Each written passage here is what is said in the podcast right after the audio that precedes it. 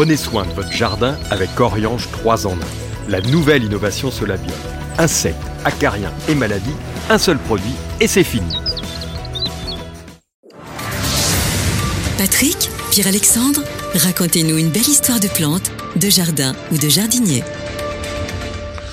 Mes chers amis, je voulais vous parler pour cette histoire botanique, non pas d'un botaniste purement et simplement, mais d'un homme biologiste, zoologiste, botaniste, écologiste extraordinaire, qui s'appelle Charles Robert Darwin, qui est une personne qui est pratiquement passée dans le langage courant, parce que on dit le darwinisme, mhm.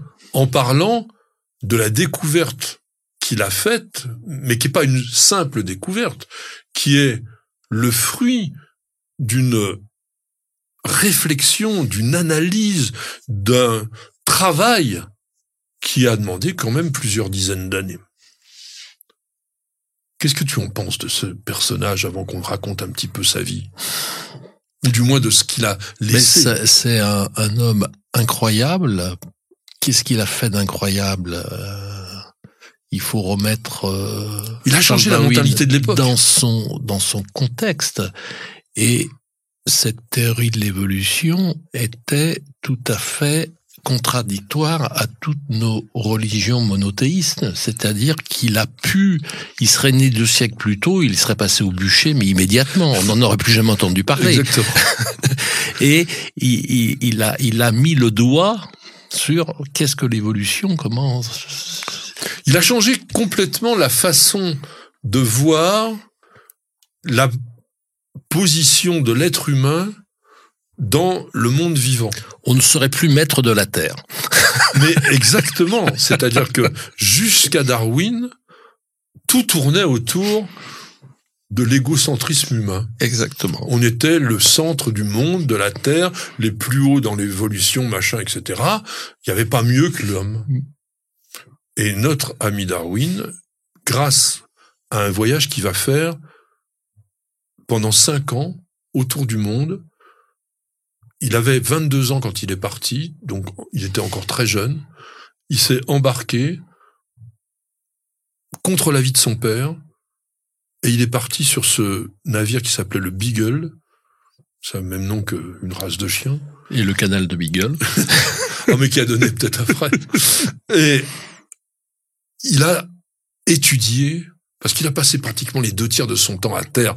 Euh, le bateau avait plein d'avaries, il avait plein de problèmes, et lui, donc, il allait voir la nature, il explorait, il regardait, et il avait un sens du regard qui était assez fabuleux, parce qu'il s'attachait à voir les détails.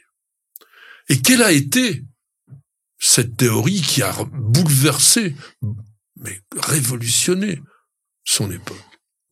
Eh bien, tout simplement que toutes les espèces vivantes ont évolué au cours du temps à partir d'un ancêtre ou de quelques ancêtres communs, et il a appelé ça la sélection naturelle.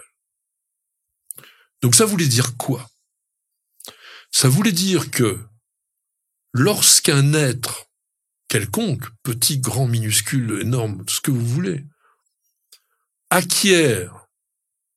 Alors soit par une mutation, soit par une adaptation, un avantage sur ses semblables, et que cet avantage est transmissible à sa descendance, eh bien, il a de nouveau, enfin du moins sa descendance, des avantages sur les autres, qui, au fur et à mesure, vont être effacés, gommés, au profit de celui qui a l'avantage. Or, ça peut être énormément de choses. Ça peut être une couleur qui le dissimule, ça peut être une plus grande force, ça peut être au contraire d'être moins moins costaud pour pouvoir disparaître, ça pouvoir ça peut être du mimétisme, ressembler à quelque chose de poison. Enfin, il y a des milliers d'exemples aujourd'hui dans la nature. Mais à l'époque, on pensait pas du tout ça. À l'époque, c'était Dieu qui avait fait les choses et ça bougeait pas. On était dans une espèce d'immobilisme. Et dire que l'homme parce qu'il a osé dire ça, c'était incroyable. L'homme est un primate, l'homme est un, singe évolué, tout simplement. On avait un ancêtre commun. Effectivement, tu as dit, il aurait pu se faire complètement zigouiller à l'époque, excommunier. Et aujourd'hui, on reste dans cette théorie-là, même si elle a évolué, même si on lui a donné, enfin, ou du moins, on l'a complexifiée par les connaissances nouvelles qui ont été acquises. Mais ce fondement de la biologie moderne est resté le même aujourd'hui. Et surtout, ce qui est extraordinaire, c'est que quand vous regardez en une seule ligne, eh bien, vous pouvez dire que le travail de Darwin a unifié la diversité du vivant. Aujourd'hui, les physiciens, par exemple, recherchent encore à unifier les règles de la physique. Donc, on est avec un personnage tout à fait euh, remarquable.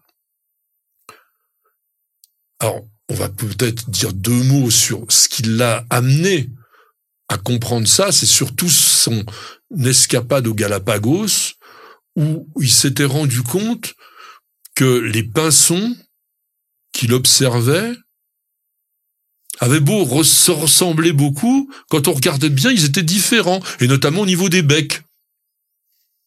Et quand on regardait comment ils vivaient, bah, c'est-à-dire qu'en fait, ils s'étaient adaptés à des spécificités. Il y en avait qui étaient granivores, ben, ils avaient besoin d'un gros bec pour casser les noyaux. Il y en avait qui étaient insectivores, ben, ils avaient des becs plus longs, plus pointus pour aller chercher les larves d'insectes. Alors il n'a pas trouvé ça tout de suite, parce qu'il savait même pas pourquoi il a eu un travail avec d'autres scientifiques de l'époque, et notamment John Gould, qui était un grand ornithologue, et lorsque Darwin est revenu des Galapagos, il lui a dit, mais attends, là, il y a 13 espèces différentes. Et Darwin dit, oui, mais on, dirait qu'elles ont toutes le, la même base. Mmh. Et c'est là qu'il s'est dit, ils évoluent en fonction de leurs besoins, ils évoluent en fonction de leur mode de vie. Or, il n'y a pas que Darwin qui a eu cette idée-là. Il faut quand même rendre aussi à certains autres personnages, et notamment à Alfred Russel Wallace, le fait d'avoir créé, inventé, découvert une théorie assez semblable. Et ils ont d'ailleurs fait une présentation commune, mais c'est quand même le livre L'origine des espèces de 1859 qui reste fondamental et qui reste attribué à Darwin au niveau de cette évolution. Et pour terminer sur cette évocation, je voulais quand même que l'on dise deux mots sur Darwin et les plantes carnivores, parce que ça aussi, ça montre le génie de ce personnage. En 1860, il était au sud de Londres et il y avait des tourbières et il regarde. Petite plante de rien du tout, un petit peu brillante comme ça au bord des marais. Il se rapproche puis qu'est-ce qu'il voit il, y a plein d'insectes qui sont collés dessus. Il dit, tiens, c'est quand même un petit peu bizarre. Alors il ramasse des échantillons, et puis, c'est un bosseur. Il lui faudra 15 ans. 15 ans de travail pour qu'il publie le premier livre, qui est d'ailleurs toujours une référence en la matière, sur les plantes carnivores, qu'il a d'ailleurs appelé avec un nom beaucoup plus juste, insectivorous plants, les plantes insectivores. C'est pas des vraies plantes carnivores, c'est des plantes qui mangent des insectes. Et je voulais terminer en citant aussi ce qu'il a trouvé au niveau de la dionée. Il a dit, c'est l'une des plantes les plus merveilleuses du monde.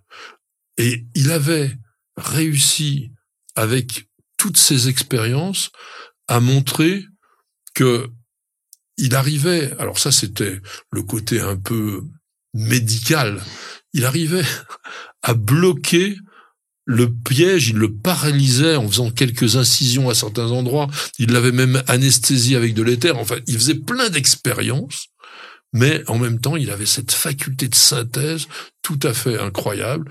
Et je pense qu'il fallait quand même qu'on en parle dans cette émission.